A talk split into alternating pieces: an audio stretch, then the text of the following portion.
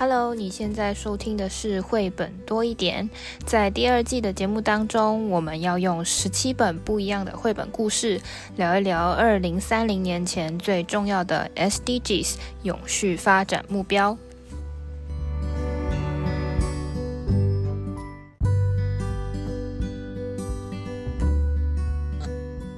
嗨，大家好，我是皮老板蚊子。今天我们聊的主题是 SDGs。八，呃，体面的工作跟经济成长。不过今天我们的重点会放在工作的这个部分。经济成长呢，我们曾经在第一集有稍微的提到一个计划，我们后待会再跟大家讲。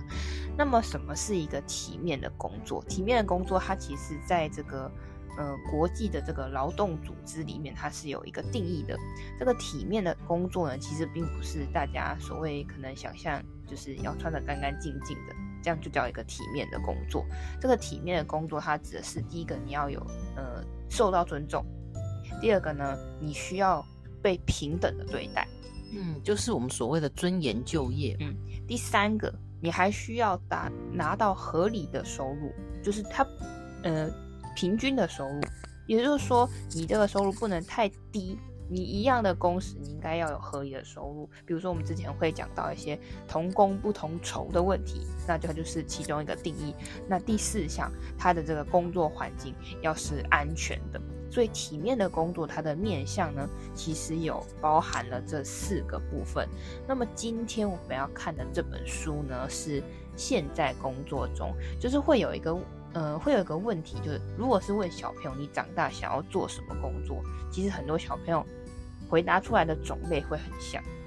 为什么呢？我其实自己也想过这个问题。其实不止小朋友，到很大的年纪，比如说国中、高中到大学，好了，是不是很多大学生会有这种人生迷惘的问题？你根本不知道自己未来要做什么。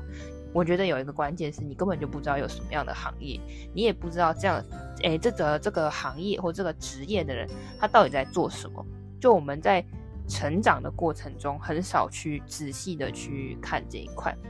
而且呢，我们看的第一个是可能就是身边周遭的看得见的这几种，也不一定了解。那么对于未来才会出现工作的职种，我们又不一定能够想象。所以呢，今天。我们选了，呃，其实这一套应该有三本吧，是吗？嗯，叫《现在工作中》，长大后你想做什么工作呢？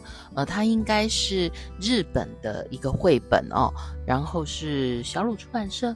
嗯，那我们稍微的来看一下这本书。我们今天选的这本书哦，就像刚刚皮老板说的哦，就是我们希望让孩子多一点想象，深一点的理解。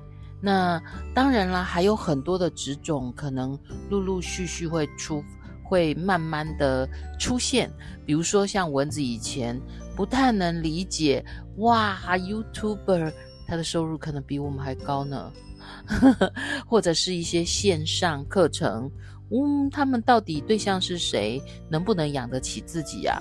所以，如果孩子都窝在家里房里，不知道做什么，打电动也能赚钱，某一些新兴行业，我们可能也不一定那么的了解哦。那现在这个绘本里面呢，其实呃，它还是只能呈，还是呈现现在的某些状况，因为它是现在工作中嘛。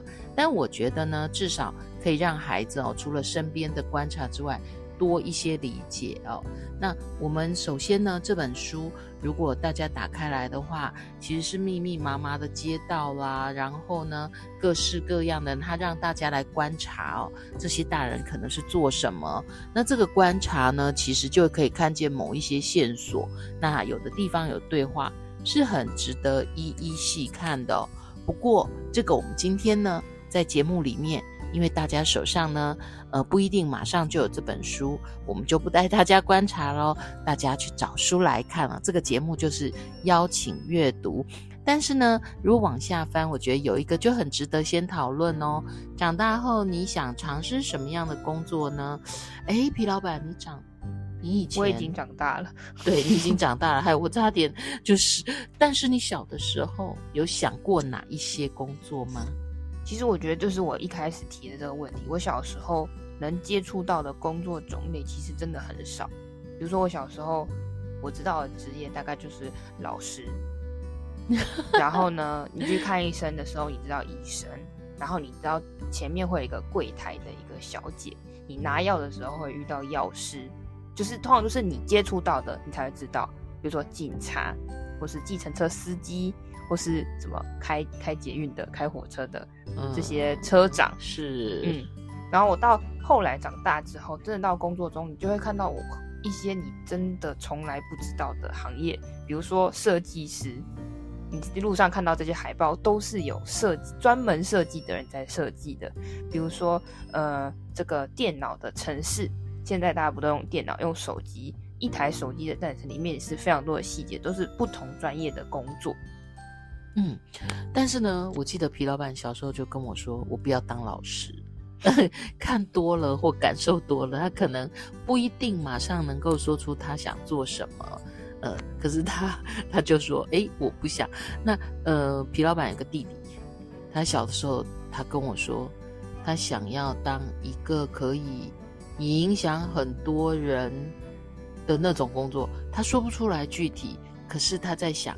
他要做的事哦，那所以呢，这本书呢，长大后你想尝试什么样的工作呢？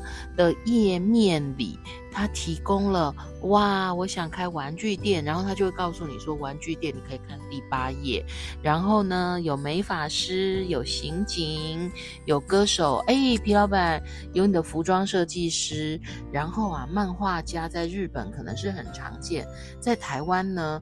呃，早期就会觉得他会不会呃生活会很辛苦啊，就多了我们一些刻板印象哦。然后有播报员，有动物园的饲育员，哎，好有趣哦。还有渔夫，嗯、有一个职位我觉得听起来好像很不错，叫董事长。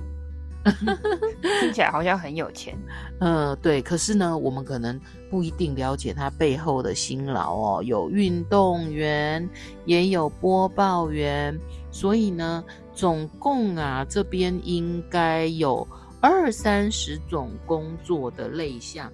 然后呢，这本书就是呃，往下它就会一页，呃，大概用一个大跨页去介绍一个职种哦。那那个职种呢，基本上他会把他工作的类型内容哈，一整天是怎么过的跟大家说哦。那嗯，我们来挑一个吧，皮老板，你想知道什么呢？我挑的是这个，我是花店的老板。花店啊，很棒啊，美美的又香喷喷的。嗯，其实这个就是一个，其实我觉得它可以是一个种类，就是当一个营业者的感觉。你可以换成其他店的老板，嗯、可能就会有类似的流程在里面。哦，那比如说花店的老板，感觉我们印象当中好像穿的美美的，然后住在那边，然后客人来，基本上买花也都是美美的事物哦。但是事实上呢，在花店工作。到底要做什么？第一个是什么样的人可以在花店工作啊？很可能有的人就说：“诶，那我只缺人，我就直接去了。”那事实上，在很多地方有所谓的专门学校花艺的哦，特别是日本哦，他们的那个专门学校很发达。那就有的其实是这是有专业可以学习的，那有的当然就是比较师徒制的哈、那诶，我觉得最头痛的是。花那么多，我就知道那什么花是什么花。然后呢，他们花店的老板还有一个问题，就是你花要哪里来嘛？不然你不可能，oh. 你不可能每一种花都自己种。就像比如说，我今天是手机店老板，我不可能一直生产，我不可能自己一个人制作手机。比如说，我今天是便当店老板，我不可能从养鸡开始嘛，所以一定会有一个步骤是进货这件事情。哦，我知道，我知道，我们台北市就有花市，哎，所以呢，如果是嗯鱼店，呃，开那个餐饮的，他可能就要去鱼市场才会有生鱼片，所以他们其实很忙的。他们要到那个专门批发市场，然后批发了之后呢，哎，这个花你批发到店里这中间呢，如何保存？而且就算到店里了，你如你陈列的时候，不只是要让它能够吸收水分，持续开得很好，所以呢，这个所有的店面，就像皮老板刚刚说的，很可能从进货，然后再把这个货上架，而且要保鲜，这个工作的概念可能是很像的。但我觉得花店老板有一个比较特别的，很可能像，呃，我以前皮老板演出的时候，或者是朋友演出的时候，我就会到花店，然后我非非常的，有的人会非常依赖花店老板，因为呢。我只知道喜欢什么花，可是我配起来好不好看不一定，嗯，而且还加上包装要怎么搭配，嗯，这都是专业哦。所以呢，其实就好像如果今天是我们去了料理店的话，也一样啊。我想吃这个，想吃这个，但怎么样摆盘出来，而且这个料理跟料理之间有好味道，而且这个花店老板。虽然我刚刚说它是一个，其实我觉得它可以是一个概念。比如说现在很多网络商店，网络商店其实也是一样的意思。你需要进货，比如说你在网络开网络上开一个鞋店好了，现在大家可能可能在网络上买鞋子、买衣服，那这些网络店的老板，他的流程其实应该也是类似的。你需要进货，你要整理。你要上架，或是你要推荐给他什么样的货物，然后你要做贩售，要包装，要寄送，其实都是很像的一个概念。而且呢，要更具科技的能力呀、啊。嗯，那接下来我们中间可能还会跳过很多这个其他的职业，那我们再举一个例子。我们举的这个例子呢是。救护人员，哎，这息息相关呢、啊。我们尽量最好不要用上，但是呢，紧急的时候啊，它真的很重要。哎。皮老板，我之前呢、啊，那个疯狂迷日剧啊，有一部叫做《Tokyo 门》啊，那叫什么东京什么急救急救车之类的吗？然后呢，它是一部那类似大巴士，里面配置了医生，还有相关麻醉急救人员哦，有好几位。那呢，遇到了一些紧急状况，他马上就可以去急难救助哦。但是，一般我们没有那么豪华，所以我们经常在路上会遇到的很。可能就是救护车，嗯，那救护车上的配置，这个就是救护人员哦。那救护人员其实也一样哦。如果刚刚说花店，他可以呃师徒制跟着学，可是这救护人员恐怕没有办法哦，他是需要专业训练。对，有专业的训练，然后要考专业的证照。对，那所以呢，嗯，其实他要。工作他们是要排班的，不像花店老板，可能他去进货，然后白天大家活动的时候他开店，然后时候到他关店，然后再去处理一些账目的问题哦。这救护人员基本上啊，平均一天要出动七到八次，而且每一次都很紧张诶。因为你不是很确定去的时候你会遇到什么样的状况，是要抗压性还蛮高的诶。那所以我们先来看看哦，他基本上嗯、呃，就是他接到。接到任务，然后出动哦，然后面对面对一些呃紧急的事情要做判断哦。那所以呢，在其实这本书哦，呃，它有图像流程图可以帮大家呃一目了然，但是它也会有几个很像访谈的小问题，比如说我们来访访谈皮老板，你现在可是救护人员了，到目前为止啊，担任救护人员，你感到最高兴的是什么事呢？说有有一次呢，有一个小朋友喉咙，他的喉咙被一个糖果塞住了，就是可能卡到气管那边，他就不能呼吸，我就帮他做人工呼吸，然后在他就是在救护车上做人工呼吸，然后顺便同时间要把他送到医院。然后在这个抵达医院之前呢，让他恢复这个意识，这个保住人的性命的时候，会有一种说不出来的快乐。是在书里面呢，他就说保住性命，一直到他顺利接档医疗，这是高兴的事。其实我就在想说，那后面也有说，万一恶化了。那这时候他的专业就很重要哦，吼，因为通常在救护车里面配配备的是救紧急救护员，不是医生。那怎么办呢？万一恶化了，他就必须要跟医生联络，然后呢，还要一边打针啊、打点滴啊，这都是他们的专业哦。那，诶，皮老板，来，救护人员，你有没有迷路过呀？他说暂时没有，因为平常呢，他就会开着自己的车或者其他的脚踏车来在他负责的这个区域来来回回的去记得他附近的这个地图。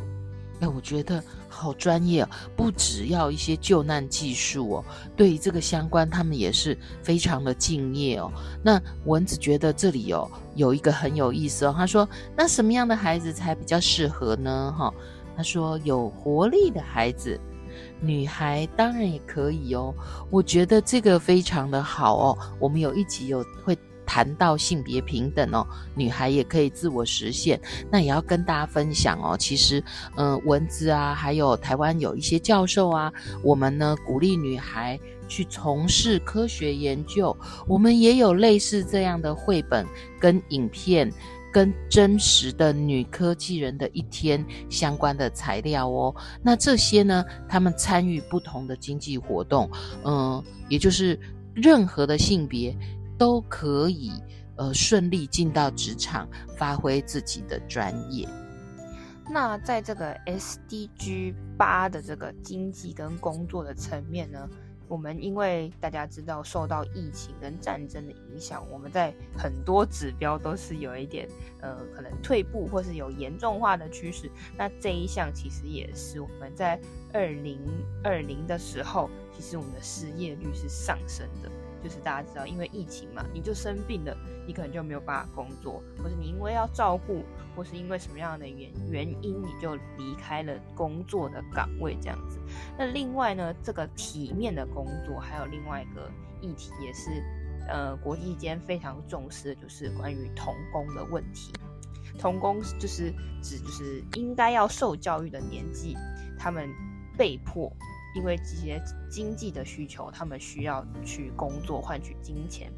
那全球呢，现在其实，在二零二零年的统计中，是有十分之一的儿童是在做童工的。这个数量是多少呢？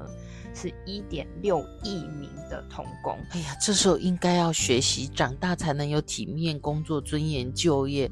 结果他们提早就业了。而且这个童工也不是说只有男生或是女生，是都有的，但是数量就是不是一比一这样子。但是可以知道说，童工他也不是说分性别，只有男的童，嗯，小男生的童工或者只有小女生的童工，不管是什么性别，童工他就是应该被呃完全消除的一件事情。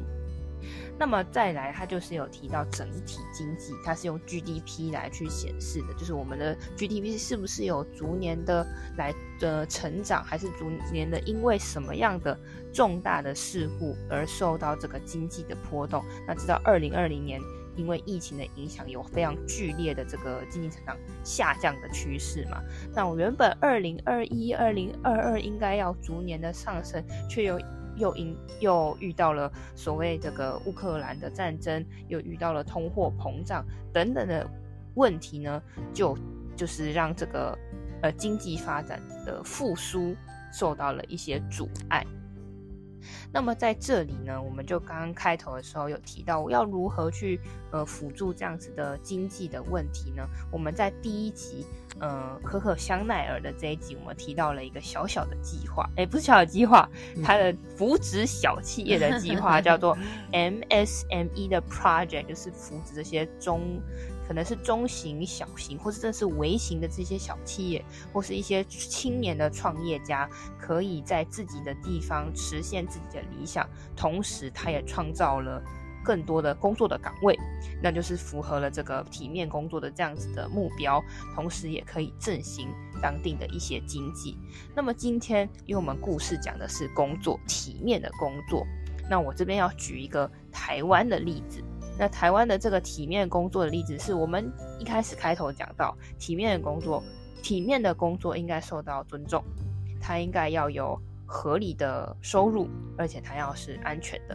那这对一般人来说，可能是好像习以为常，但是有一群人其实是很容易被受到呃忽略的，一种就是弱势的族群，不然就是呃身心残障者都会有这样子的问题。那还有一群。呃，弱势族群当中特别有一群是这个所谓的流浪汉，无家可归，无家可归的人。那么这时候就有一个有一个作家，他叫林立青，他就是看见了这个问题，他就兴起的一个带着这些街友一起工作的这样子的想法。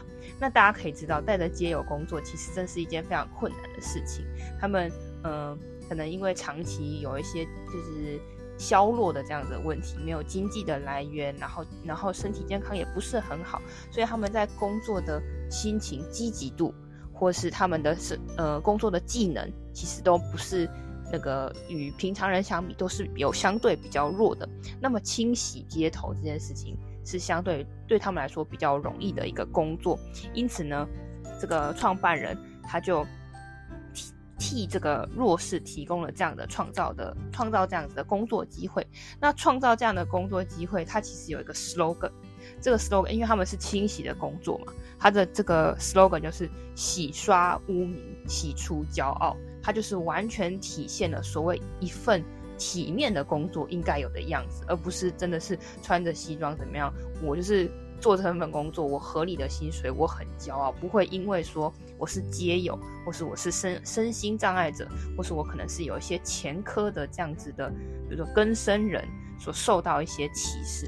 那他们呢，呃，去清洗的单位有哪里呢？比如说一些公共的场所，不是有一些大的阶梯。公共场所的公园呐、或是他们也会去清洗一些学校、学校的场所，但他们就是接案的方式，并不是，呃，非常大大型的公司，他们都还是比较小型接案的方式来做这样的服务。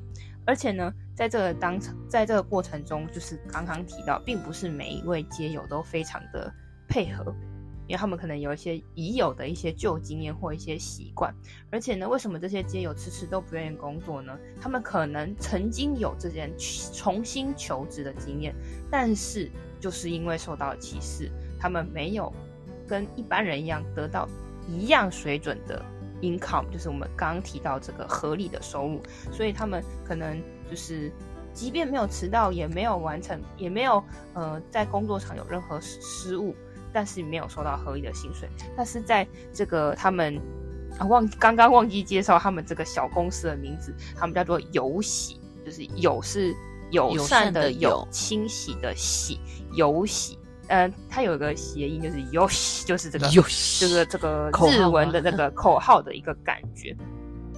那在在这样子的一个这个小公司里面呢，他们是可以拿到合理的薪水，而且他们也鼓励这些街友可以有储蓄的动作，就是他们一定要把他们辛苦赚来的钱可以可以储存下来，改善他们的一些生活品质，才是可以达到正向的循环，而不是日光族、月光族就就本来就不是好的行为，但他们不是要训练他们可以，嗯、有一份工作领了薪水。可以让自己可能有好的饭吃，渐渐的改善他每一天的日常。那除此之外呢，也可以让很多人看到说，他其实可以靠着自己的努力去完成这样的事情，也去消灭一些大家对街友这样子污名化的一些观感。那他们也会。因刚刚有说他们可能有到学校里面去服务嘛？那有一些小朋友或是老师就会带着这些同学写一些感谢的卡，嗯，好温暖，然后就送到这些这个服务的这些街友，嗯，应该说舍友的手上。这时候他们就觉得这个就是尊严就业，有被肯定。没错，那这就是完全就是符合了所谓尊严就业的第一点，他不会因为你是，呃。街友，或是不会因为是你是洗地板的人就不会被受到尊重，那也是符合了这个体面工作一个很重要的一环。那就是这样子的一个小小的案例，它真的很小，就是街友帮忙去清洗，但是它完全呈现了所谓的体面工作这件事情。因为我们常常讲体面工作，可能是你要穿得很干净，你要到一个公司上班，或是你一定要救人。或是你一定要，呃，做一个很厉害的创业，但是我觉得这个这样子小小的例子呢，它每一个每一个角落每一个设计都重新的再点到了体面工作这件事情。那刚还有一件事情我漏讲，我们刚刚刚刚刚在开头的时候讲到体面工作的第四点是安全。有些街友他是身心障碍，他可能身体有一些呃残缺，或是手不方便、脚不方便。他们也提供了专门的这样子的清洗的辅具，让他也可以正常的工作。这就是我觉得这样一个很小的。呃，公司它这公司真的很小，就没有几个人，但是他们完全也是提供了这样子体面体面就业的这样子的例子分享给大家。那么最后一样要提，嗯、问大家三个问题。第一个就是说，嗯、因为我们今天只有介绍这个书里面的其中两种职业嘛，如果你有这本书，你可以看看其他更多种职业，虽然他们介绍的职业可能是。呃，现在不一定那么常见，或是不是你生活中看到的，或是你也可以想想说，你印象中最深刻的职业是什么，或是会令你感兴趣的职业是什么？那为什么？那第二个问题是，你可以试着跟别人介绍一下你的你未来想要从事的这个工作，它的职业的名称是什么？他工作的时候是需要什么样的工具、什么样的设备？他需要什么样的能力？可能遇到什么样的困难？就像刚刚书中我们有介绍嘛，他除了是讲说，哎，我是花店老板，他左边的页面会讲他的一天做了哪些事情，他可能去采购，他可能去呃整理这些货物，他可能要要有什么样的专业知识或是专业的能力，可以试着去想想看这个部分。那第三个是你经过了这些解释跟这些案例，你觉得？怎么样是一个好的工作，或怎么样是一个体面的工作？那再进阶一点，这个工作对这个社会或自然有什么好的影响？这个就比较难一点点了，这要花脑筋思考，但是这个是很重要。好，帮大家总结一下，我们今天读的呢是现在工作中，我们了解到了 SDG 八里面所谓体面的工作到底是什么意思？那知道了这个。呃，SDG 八这个体面的工，除了呃尊重多元之外，其实同时也尊重了失业率跟童工的问题。那么一份体面的工作呢，它我要再次强调，它不只是西装笔挺的样子，而是这个工作它可以受到尊重，有合理的待遇，并且要有安全的工作环境。如果你也是关心 SDGs 的朋友，欢迎你跟我们分享你的想法。我们下一集将会讨论 SDG 九 Industry Innovation and Infrastructure 产业产呃产业创新跟基础建设。我们下个故事见，拜拜，拜拜。